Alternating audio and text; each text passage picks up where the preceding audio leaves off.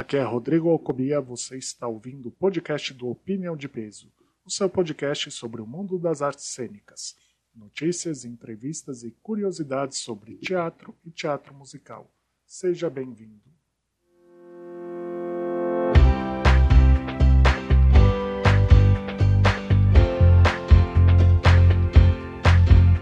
No último programa, outra coisa que eu também queria perguntar para completar isso é que também tem a reação da plateia. Se a plateia está mais fria, o show é mais, entre aspas, mais curto. Se a plateia é mais calorosa, responde melhor, o show é mais longo, né? Sim. Porque você tem os aplausos incidentais, é. você tem o riso que acontece. Então a plateia também influencia muito no andamento do show. Né? Comédia completamente, em primeiro lugar, no top one do, do que a gente é, anota lá dos numerozinhos, porque a gente anota, tá? Quantos minutos, segundos deram cada show para ter essa estatística, esse resultado final. E também reportar para os diretores. Porque, por exemplo, no Família Adams, o Cláudio Galvão, ele tirava risos do público. É maravilhoso o Cláudio Galvão. Viva! Cláudio Galvão fez o, o irmão do, é. do Gomes. Isso, Uncle Fester, é o tio Chico. É, tio é. Né?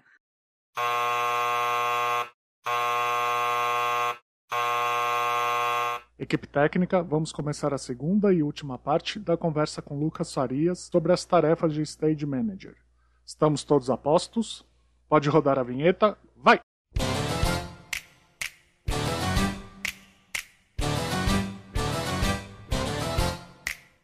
aplausos do Cláudio Galvão, e ele tinha o público na mão, a parte artística deu essa autonomia dele criar, e a gente enviava no show report. Às vezes a gente tinha três minutos a mais de show por conta da reação do público, que rachava de rir com ele. E rachava de rir e batia palma. Só que era o Vivo Rio com 4 mil pessoas aplaudindo. Isso levava o quê? 10 segundos numa boa, assim. Aí você soma 10 segundos numa cena, 10 segundos na outra. Mas você tinha um, um, espetáculo maior do que era em São Paulo por conta da reação do público. É. Num, num, drama ou num espetáculo inteiro orquestrado, musicado, é mais difícil disso acontecer. Mas ainda assim é possível ter. É completamente é possível. possível. Segundos de, de, O maestro vai lá e dá aquela seguradinha maestro... linda, maravilhosa. É porque tudo é uma obra viva em todos os aspectos, né? O maestro é. tem sentimentos num dia que ele não tem no outro. Como que o maestro vai começar a dar o upbeat para outra música começar, ou downbeat, ou, ou finalizar o número, se a plateia está em pé, se está o Teatro Renault inteiro aplaudindo no meio do espetáculo. Sim. Então acabou o Solte a Voz. Eu tava. Nossa, foi uma. Olha, eu fico muito arrepiado. Porque a gente segurou é, 46 segundos da plateia ovacionando. E não era uma coisa só de fã. A gente não levantou. Foi um, foi um momento de celebração único, onde a plateia sentiu o gás que a gente estava dando para aquele espetáculo acontecer. E era transformador, né, aquele momento. E o público levantou todos juntos. Não foi três fãs que levantaram e todo mundo começou a levantar. Para o pessoal que quiser ver a última apresentação, os agradecimentos finais do Mudança de Hábito, tem lá no YouTube do Opinião de Peso. Dá para ver muito bem o que o Lucas falou toda a felicidade dos atores, dos técnicos que entraram depois, da plateia, de todo mundo, pelo resultado final bem feito. Mas uma coisa, Lucas, que você falou, que em drama é assim um pouco mais difícil, e Rebeca até disse que não é impossível, porque também o, o silêncio é uma forma de comunicação. Então, se acontece alguma coisa dramática numa cena, você tem que esperar aquela resposta da plateia, né? Que a plateia entenda, nossa, olha o que, que aconteceu. Então, o silêncio num drama, ou é um riso numa comédia, é um aplauso no musical, né? Você fala, putz, grilo, onde a história está me é levando? É uma grande né? reação, com certeza. E essa reação dá todo o ritmo para o ator. É impressionante que o ator ele não escuta nada, não vê nenhuma expressão, porque tem um monte de luz na cara dele, mas ele sente o que o público está emanando.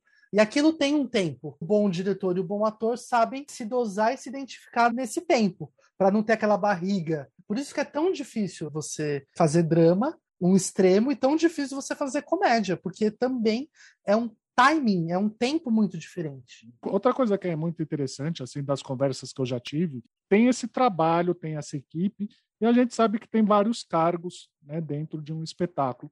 Eu queria entender, assim, até onde chega o trabalho de um diretor, entra o trabalho do stage manager, entra o trabalho do diretor residente e como é que você conversa com essas outras duas pessoas, até onde você vai, até onde você tem que ouvir, como é que é esse trabalho em equipe de vocês três em um determinado momento. Assim que o espetáculo estreia e a gente contém toda a informação sólida do que ficou para o espetáculo, porque assim, às vezes a gente cria um espetáculo de 2 horas e 20, estreia, tem uma reativa negativa de tal número, de tal momento em que ele é cortado e um beijo, aquele é o, o show. A partir desse momento que azeitou e que a gente sabe que o espetáculo tem 2 horas e 10, que esse é o quadradinho dele, a gente, junto com o processo de registrar o espetáculo todo, em papel, em vídeo, e preparar swing e tudo mais, a gente vai fazendo a manutenção dele.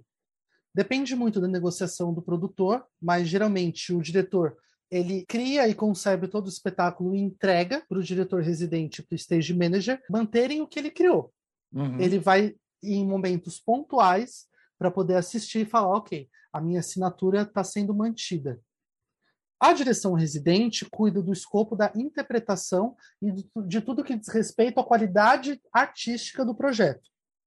O stage, ele cuida de toda a parte técnica, prática, burocrática. Então, se eu tenho alguma deixa ou alguma coisa que influencia artisticamente, eu vou trazer a diretora residente e a gente vai conversar com o ator para explicar o que precisa ser melhorado. Então, o diretor vai lá, dá uma notinha para o ator, o stage dá a notinha dele, no outro dia ele faz a apresentação, a gente assiste, checa, ok, parabéns, é isso, não precisamos mais mexer nisso. Próximo. E vai mantendo isso. Galvão, é o seguinte, ali a gente teve muita reação do público, vamos dar uma segurada, porque senão vai dar uma barriga muito grande, porque tem uma piada logo na sequência. E eu não posso dar duas colheres de doce de leite. Vamos dar um copinho de água, porque senão a pessoa vai ficar enjoada. Então, é, isso é uma nota, entendeu? Por exemplo, eu dando uma nota para Cláudio Galvão, mais ou menos é assim. Você dá essa nota com muito pesar no coração, né? Você fala assim, Cláudio, segura um pouco, faz menos. É, né? por exemplo, essa nota é uma nota que o diretor residente dá. Ele chega e fala, ó, oh, Galvão, brincando. Tal, vamos, né? Deixa eu. Eu, por exemplo, só chego para a diretora residente. Se ela não estiver assistindo o espetáculo, estiver fazendo alguma outra coisa, ó, naquele momento teve isso e isso que aconteceu, se puder ir lá trocar uma ideia. Mas é o stage que está ali do terceiro sinal até fechar a cortina, o público sair e a orquestra terminar de tocar, aí ele vai para a salinha dele ainda trabalhar. É, eu ia dizer, não terminou o trabalho ainda não. Não, não. Aí a diretora residente dá essas notas, por exemplo, o que ela julga necessário para melhorar para o dia anterior ou para reportar para produção ou para produção gringa.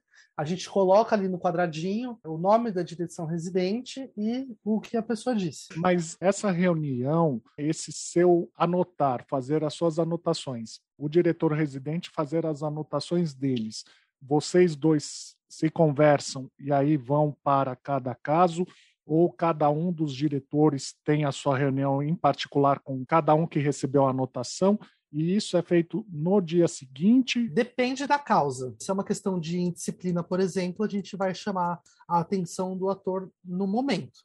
Eu não posso esperar terminar o espetáculo ou acontecer mais alguma coisa para aquilo ser solucionado. Mas, no geral, as reuniões, se passarem as notas, só é feito no dia seguinte, se não tiver algum caso grave. É, por exemplo, não temos nenhum caso grave. Eles passam ali na salinha do stage, a gente conversa, tem essa reunião final juntos. Vou reportar isso, vou reportar isso, não vou reportar isso, porque não tem necessidade, a gente usa o bom senso. Até para não deixar produtor louco e diretor de Nova York acordando de madrugada e vendo: Meu Deus do céu, a minha linda foi substituída. A gente tem que ter esse discernimento para saber o que a gente reporta. Senão tem um gringo aparecendo aí no outro dia por conta de uma coisa que você escreveu errada. Por isso que tem essa reunião rápida quando acaba o show. Aí a gente vê o que vai ser falado. Antes de começar a preparação no aquecimento vocal, geralmente corporal, cada chefe de departamento tem a sua nota. Então, o diretor musical faz as correções musicais, ou o assistente do diretor musical, ou o maestro, né, que está mantendo o espetáculo, e o diretor residente também. Então a gente se une naquele momento, passa e faz essa manutenção diária. Tem coisas de manutenção semanal, mas aí a gente vê que a cena não está rolando bem, tecnicamente, com o elenco, a gente marca para a semana que vem um ensaio e faz a cena e repete todo o processo para que a cabecinha entenda, ó, é assim que. E é por isso, coleguinhas, que o musical é um espetáculo caro.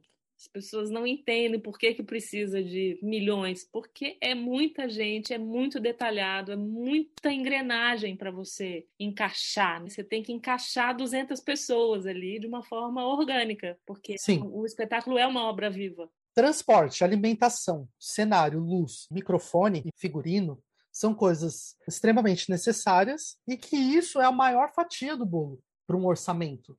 Então, as pessoas precisam entender tudo que está por trás. E não é todo teatro que é extremamente equipado para receber uma produção dessa e que tem 19 moving lights no, no, em duas varas de luz, entendeu? Era o que eu ia falar. E não podemos esquecer que tem toda uma parte administrativa, você tem conta de luz para pagar, você tem imposto, você tem água, você tem esgoto, você tem salário, muito mais complexo, tem toda essa parte administrativa de empresa dentro de um teatro. É, né? você produzir um espetáculo teatral para com 30 pessoas na equipe e você fazer um musical que vem de fora, que tem logística, cenário de toneladas vindo de fora, equipe gringa, os nossos cachês todos do ano todo da temporada. É legal a gente falar disso porque as pessoas precisam ter essa consciência para onde é que vai. E quando vê o número total, tantos milhões para fazer um musical, as pessoas não entendem a complexidade por trás de cada valor. E quando termina, você tem que colocar tudo num container e mandar para um lugar específico. Se o próximo lugar vai ser em Buenos Aires, na Argentina, aquele container, todo aquele deslocamento, toda aquela logística, todo aquele transporte tem que chegar em Buenos Aires para que eles possam também trabalhar com cenários, com figurinos, com o que veio daqui do Brasil. Né? É, né? imagina que vão usar o mesmo figurino, vão usar a mesma peruca. Uma peruca custa caríssimo. E não chega. Então, como que você vai ser um bom profissional na área? Você não fazendo sua peça estreando um beijo, ah, meu currículo. É a manutenção, é como você se relaciona com as pessoas, é o resultado diário dessa relação com as pessoas, que não é fácil, você convive mais com o elenco do que com a sua própria mãe, entendeu? Muito mais. Uhum. São essas coisas que pesam muito e que para o artista ele precisa ter esse discernimento e saber disso para ele ter um bom senso na hora dele escolher e falar ah, isso é uma oportunidade. Porque às vezes, se ela não tem esse discernimento, se ela não tem essa cabeça aberta para essa perspectiva, ela não consegue entender e valorizar o que é uma oportunidade de fato. Então, quando você não tem, é que você valoriza. E a gente não teve, o Brasil não teve a alta tecnologia primeiro a favor. A gente pegou aquilo já mastigado. Então a gente sempre faz acontecer com raça, com, com aquele calor, né, que eu disse. Até a própria função do stage manager, uma coisa que está chegando há pouco, entre aspas, mas pouco tempo, está chegando, as pessoas. É pouco, é pouco. As pessoas estão começando a absorver que realmente existe essa peça no meio que quando tem, a coisa funciona sem, sem. Sempre tem dor de cabeça. Né? Sim, claro. Tem uma coisa muito curiosa que as pessoas nem imaginam. É. Tem uma frequência exata para cada microfone, para cada personagem. E tem um profissional que ele cuida do registro da frequência. Por exemplo, é uma função fundamental, porque se sai da frequência, entra numa outra frequência, ele não sabe resolver, a história não é contada e o show para. E o público percebe que aquilo não é o mundo encantado que ele estava assistindo. Aí a gente aparece. Sim. Aplausos para o Newton, maravilhoso. Fica a minha homenagem para ele, que foi um incrível microfonista e cuidava muito bem disso. Que nos deixou nesse ano. Deixou pelo Covid. E ele foi um exemplo de que você, mesmo estando numa função que as pessoas não enxergam, nem o próprio ator enxerga, ele brilhou. Ele mostrou para que ele veio e a importância que tem essa função. Ele conseguiu defender a, a causa da necessidade dele ali. E eu acho que isso reflete para as raízes, para os bebezinhos newtinhos que, que estiveram ao redor, sabe? E isso mostra a importância desse parafusinho na engrenagem. Olha só, é uma frequência, um registro igual ao rádio. É extremamente importante para o musical. Eu vou fazer só uma comparação com outro fato que eu, que eu gosto muito, né? Rebeca já até ouviu, já até conversei, foi acho que no episódio com o Anderson Bueno. Um parque temático tem a mesma função do que um espetáculo, né? Você tem que impedir que as pessoas que estão lá dentro vejam a realidade. Você não paga para ir num parque temático para você ver realidade, você paga para ver uma fantasia. Você vai a um espetáculo para você ver a história sendo contada. Você não paga para ver problemas técnicos acontecendo, luzes falhando, microfones não funcionando. E às vezes você vê espetáculos que você está preso, você está todo compenetrado, você está assistindo e aí falha um microfone. Pronto, você já acabou, você já perdeu a atenção do público, né? O público já começa a prestar atenção em outra coisa. Então, a importância de todas as funções dentro de um espetáculo, dentro de um, de um teatro. Né? Com certeza. É. É, eu acho que para qualquer função, porque para o organismo vivo funcionar, ele precisa ser igualitário. Você pode respeitar uma hierarquia, mas se você não tem um nível ali para você olhar no olho de igual para igual para todo mundo, o negócio não flui porque a gente está mexendo uma matéria humana. Então, se você sabe muito bem cuidar disso, a realidade não chega para o público, né? Porque já é uma realidade tão difícil. Então, você poder é, proporcionar para o público o entreter, o preencher de uma outra forma, ou até falar da realidade de uma forma lúdica, contar a história de uma outra forma, é muito prazeroso. E quando você termina a peça, quando você conclui a peça, sem nenhum problema, tudo redondinho, nossa, é uma comemoração muito, muito, muito gostosa. Porque a gente está ali para isso, para fazer acontecer de uma forma leve. O público paga para isso.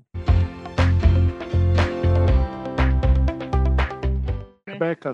eu tô me lembrando da. Se você, não, se você quiser encaminhar, porque a gente já está quase duas né? horas fechando, então não sei se vai parar. Não, não né? Mas aí é o, esse, esse primeiro papo a gente faz com o Lucas, vai. focado no stage, no próximo a gente, olha, já estou convidando ele para Adoro. Próximo. No próximo a gente fala sobre as outras pode funções. Ser, as outras... eu acho maravilhoso. Tem um, Fechou. vai vacinar outubro, né? Bom, final, a gente pode. Episódio de Natal, acho que dá para fazer presencial, hein? Sim, super contem comigo. A gente convida algumas pessoas. Eu vou adorar. Vai dar para fazer presencial.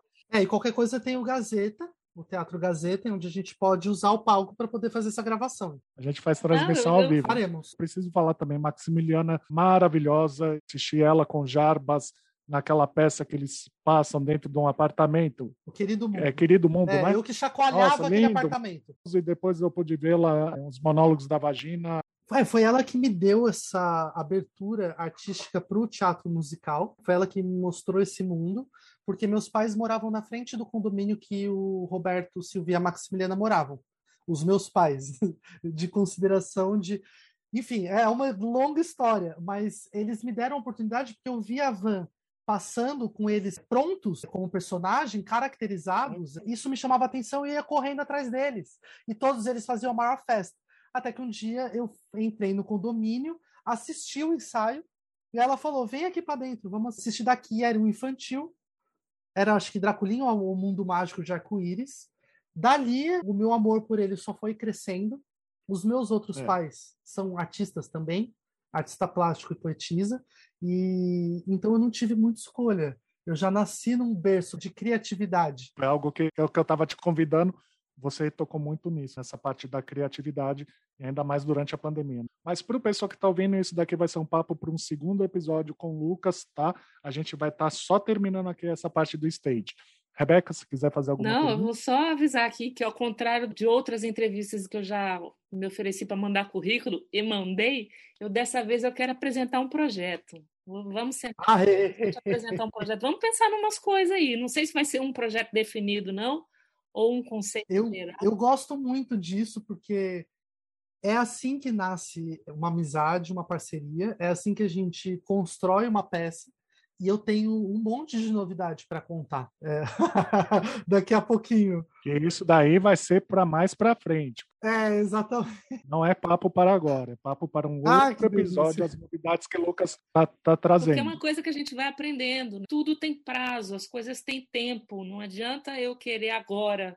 Vamos entregar aqui, estamos aqui em junho de 2021 querer estrear um espetáculo do, do, nada em setembro. Não vai acontecer. Então, as coisas Não. têm um tempo para acontecer. Qualquer projeto é como um filho que você vai parir em algum momento, não, independente da função que você exerça. Porque ele é seu, você faz parte dele. Então, a partir do momento que você entende isso, você faz com amor, você olha nos olhos de igual para igual para qualquer função e vê que todo mundo tem importância para a história ser contada, inclusive o público que está ali. Eu ia aproveitar, só voltar na, quando a gente estava falando das notas que o Lucas dava, né, como stage manager, junto com a, diretora residente e também com a diretora musical. Uhum. Eu queria saber, Lucas, e o stage manager, quem que dá nota para ele? Você recebe notas de alguém? Como é que é essa parte da sua avaliação? É, tem a minha própria avaliação como gestor, eu tenho que saber diferenciar e me analisar também fora da caixa porque pega muito. A partir do momento que você tem poder de decisão, de escolha, de manutenção, de você sabe o que está acontecendo, se o seu ego é frágil, fragilizado, você vai alimentar ali e daqui a pouco você não está ouvindo ninguém. Eu acho que o público te dá nota, o elenco te dá nota, todo mundo te dá nota.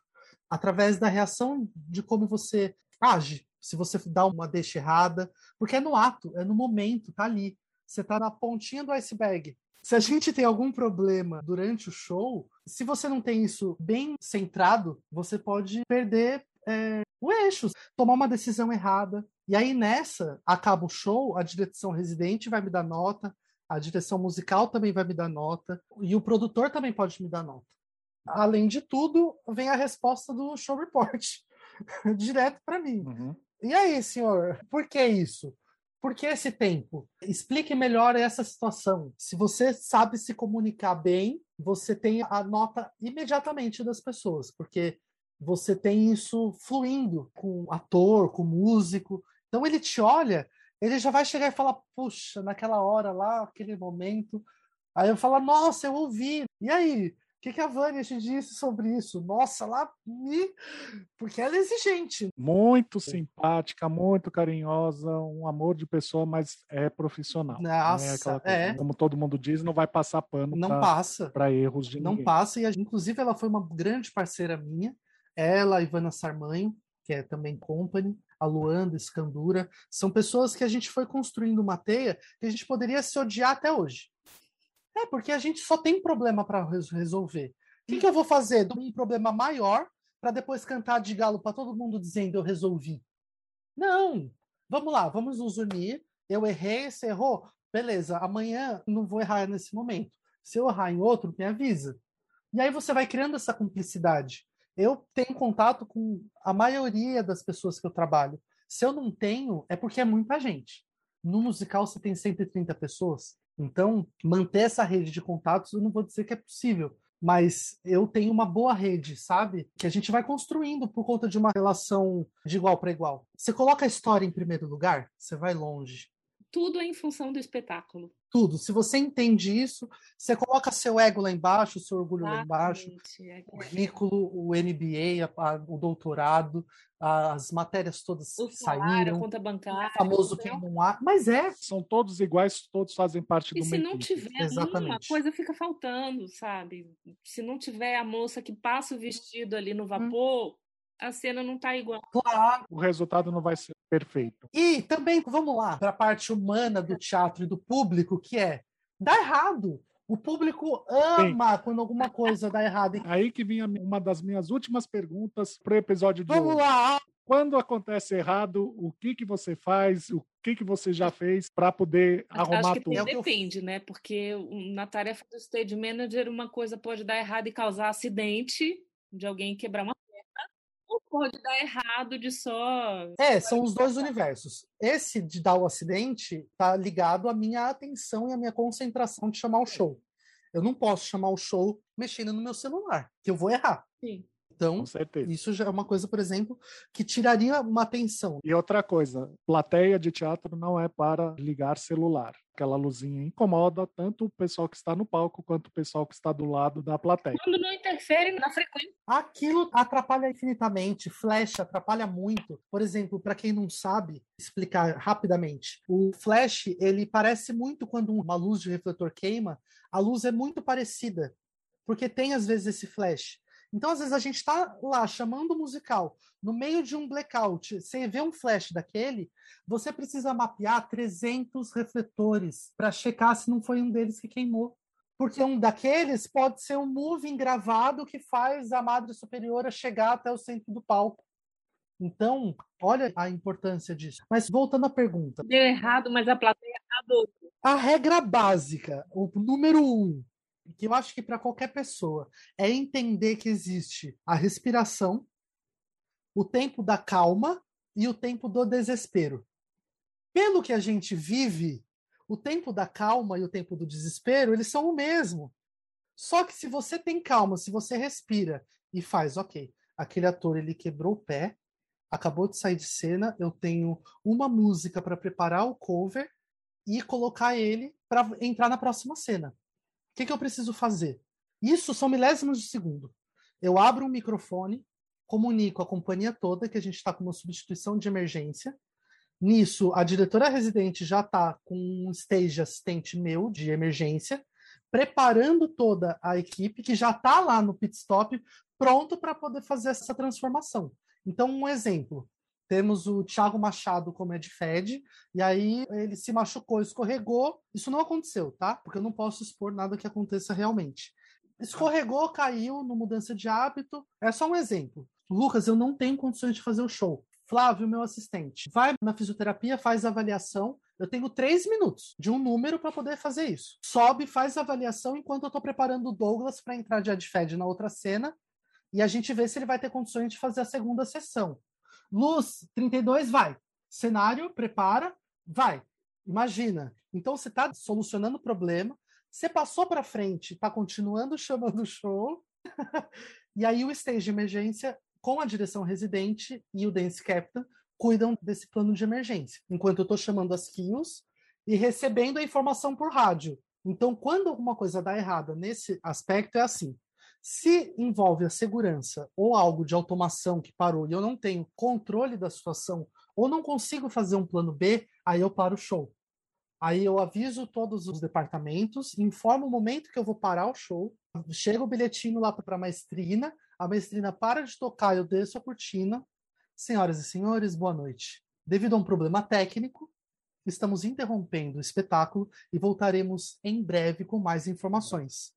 Agradeço imensamente a compreensão de todos vocês. Ai. Nisso, o público já aplaude, eles já ficam malucos, porque eles falam: Meu Deus, o que, que aconteceu? É. Eu ia levantar isso para quem está ouvindo o podcast, que, caros ouvintes, quantas vezes na vida vocês foram a um espetáculo que aconteceu isso? Uma, duas, três? É, é muito São raro. sortudos, né? Eu nenhuma. É muito raro. É raríssimo. Eu quase não parei espetáculo, é. mas quando parou foi, olha, um problemão. Imagina que a cortina do Adams era a coreografia do espetáculo. Ela dançava nas transições. E quando abria, tinha a família Adams toda pronta no portão, o portãozinho abria e o Gomes ia para frente, na direção da cortina. Ah. Nesse momento, a cortina soltou o cabo de aço das duas polias e fechou a cortina no início, na abertura do espetáculo. 4 mil pessoas assistindo no Vivo Rio. E como é que você põe um cabo de aço de volta? É, Rochinol, Marcinho Feitosa, Carlos Júnior, é, são os técnicos que estavam ali na, na época e a equipe toda do Rio de Janeiro. A gente tinha uma semana em cartaz. Pelo peso, saiu do nível a Roldana. No teste, funcionou tudo muito bem nesse teste diário. Só que foi desgastando. Quando estava pronto o preset, já estava é, meio inclinado. Teste é uma coisa, sessão ao vivo é outra. É... Os deuses, às vezes, do teatro estão a favor do teste não estão a favor da sessão. Real. É, mas em todo caso, interromper uma sessão é uma coisa muito rara de acontecer. A gente teve um ingresso devolvido porque a pessoa, dois ingressos devolvidos porque a pessoa tinha compromisso depois e não podia esperar porque a gente atrasou 43 minutos. Nossa! E foi um tempo em que a gente comunicou à plateia, eu expliquei junto à diretora de produção o que havia acontecido. Quando a gente terminou de explicar, ao invés da gente ter a vaia do público, a gente teve o público todo com a gente. Porque a gente deu a oportunidade. Você decide o que Sim. você quer fazer. Então, se todo mundo tivesse saído, ia ser cancelado. Mas todo mundo ficou e esperou. E a gente resolveu e fez a peça toda. E quando acabou o espetáculo, foi uma glória. O público aplaudia tanto tempo. Foi um dos dias que eu, sim, eu tenho gravado na minha mente com toda aquela equipe de por que, que eu estava ali, por que, que eu faço teatro. Com certeza. A gente dedica todo o amor que a gente tem por uma questão de segundos, por uma coisa, por uma diversão de um público. A gente pode parar a qualquer momento de fazer, mas a gente não quer fazer isso. A gente quer contar a história. E aí a gente vê todo mundo ali. A Marisa Hort com o Daniel Boaventura, todos de mão dadas, assim, esperando o técnico, um técnico de palco, fazer o espetáculo acontecer. Ele foi o protagonista naquele momento. E aí todo mundo percebeu essa importância. Eu fiquei emocionado. Para o pessoal que está ouvindo, eu vou encerrar o nosso episódio com esse momento lindo que a gente repara a paixão de um ator, a paixão de um técnico, a paixão de um profissional quando ele tem lágrimas nos olhos, da emoção que ele sentiu em estar tá desenvolvendo o trabalho dele. Lucas, não preciso nem dizer o carinho. Muito obrigado por você ter aceitado em participar do nosso episódio do podcast do Opinião de Peso, do nosso web debate dessa semana. Eu que agradeço, obrigado à iniciativa do Opinião de Peso como uma forma de comunicação do que realmente acontece no meio do teatro e do teatro musical brasileiro. Obrigado, é uma honra conversar com vocês. Queria também agradecer a participação da minha parceira de bancada, Rebeca. Hoje eu posso fazer o sininho. Tim, tim, tim, tim, tim, tim, sou eu! Também agradecer a vocês que nos ouvem, que nos prestigiam. Aguardamos suas sugestões e comentários através do nosso Instagram, arroba Opinião de Peso. Voltamos na próxima semana e fui!